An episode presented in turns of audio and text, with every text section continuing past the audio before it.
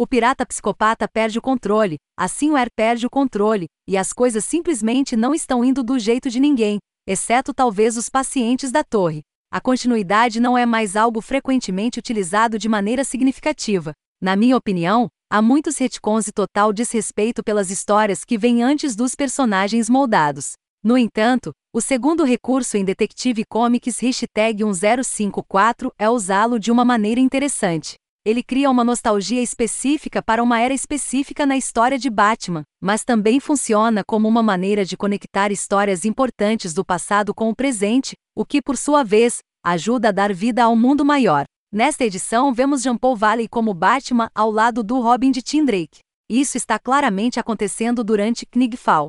Não entraremos em quanto tempo se passou no universo, isso pode ser uma tarefa acadêmica demais mas é um uso extremamente eficaz da continuidade para conectar eventos atuais a algo importante no passado de Batman.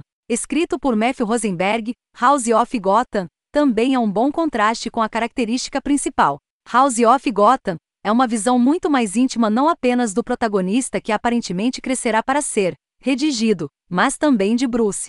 Até as aparições de T nesta edição e Jason Todd na edição hashtag 1052 são mais íntimas e servem tanto como um momento de personagem quanto um ponto de virada.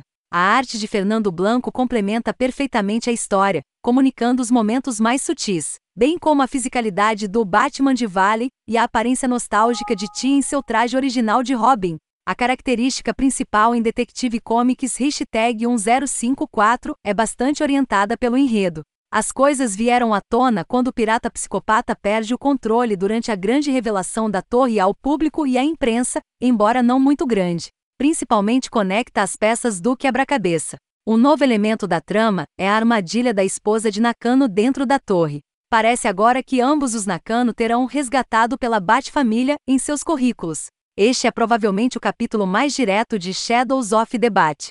Não há nada muito selvagem na estrutura ou ação para fazer o leitor notar. Na imagem maior, ele passará rapidamente, pois funciona para mover o enredo. Detetive Comics hashtag 1054 é um capítulo médio em Shadows of Debate. Ele faz seu trabalho para levar o leitor do ponto A ao ponto B, mas não muito mais. É necessário fazer isso, mas não há nada de especial sobre este. Isso não quer dizer que você deva pular essa questão, mas apenas encará-la como ela é achei House of Gotham, a mais forte das duas histórias nesta edição com seu uso de continuidade criando uma certa sensação de conectividade com a imagem maior do passado de Batman.